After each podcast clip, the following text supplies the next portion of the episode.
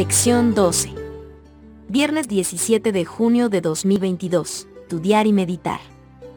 Lee Elena de White, Patriarcas y Profetas, José en Egipto, pp 214 al 224.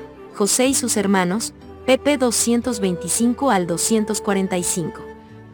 Los tres días de encierro fueron días de amargo dolor para los hijos de Jacob. Reflexionaron sobre su pasado equivocado, especialmente su crueldad hacia José. Sabían que, si los condenaban por ser espías y no podían presentar pruebas para salvarse, todos tendrían que morir o convertirse en esclavos. Dudaban de que cualquier esfuerzo que hiciera cualquiera de ellos lograría que su padre consintiera en que Benjamín se alejara de él, después de la cruel muerte que, según él pensaba, había sufrido José. Ellos vendieron a José como esclavo, y temían que Dios se hubiese propuesto castigarlos al permitir que se convirtieran en esclavos. José considera que su padre y las familias de sus hermanos quizás estén sufriendo por la hambruna, y está convencido de que sus hermanos se han arrepentido de su cruel trato hacia él y que en ningún caso tratarían a Benjamín como lo habían tratado a él. SG 3.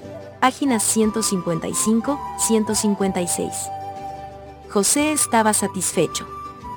Había probado a sus hermanos y había visto en ellos los frutos del verdadero arrepentimiento de sus pecados. SG 3 Página 165.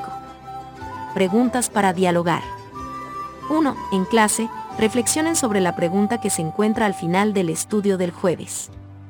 ¿Creen que José habría sido tan misericordioso con sus hermanos si las cosas no le hubieran salido tan bien?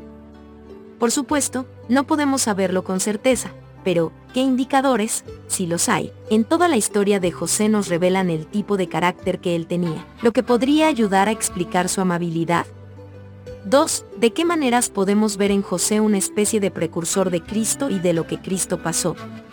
3. José había puesto a prueba a sus hermanos. Asimismo, ¿cómo nos prueba Dios? 4. Aún después de todos esos años, los hermanos reconocieron su culpa por su maldad hacia José. ¿Qué nos enseña esto sobre lo poderosa que puede ser la culpa? Y, aunque podemos ser perdonados y aceptar el perdón de Dios, ¿Cómo aprendemos a perdonarnos a nosotros mismos, sin importar cuán indignos seamos de ese perdón?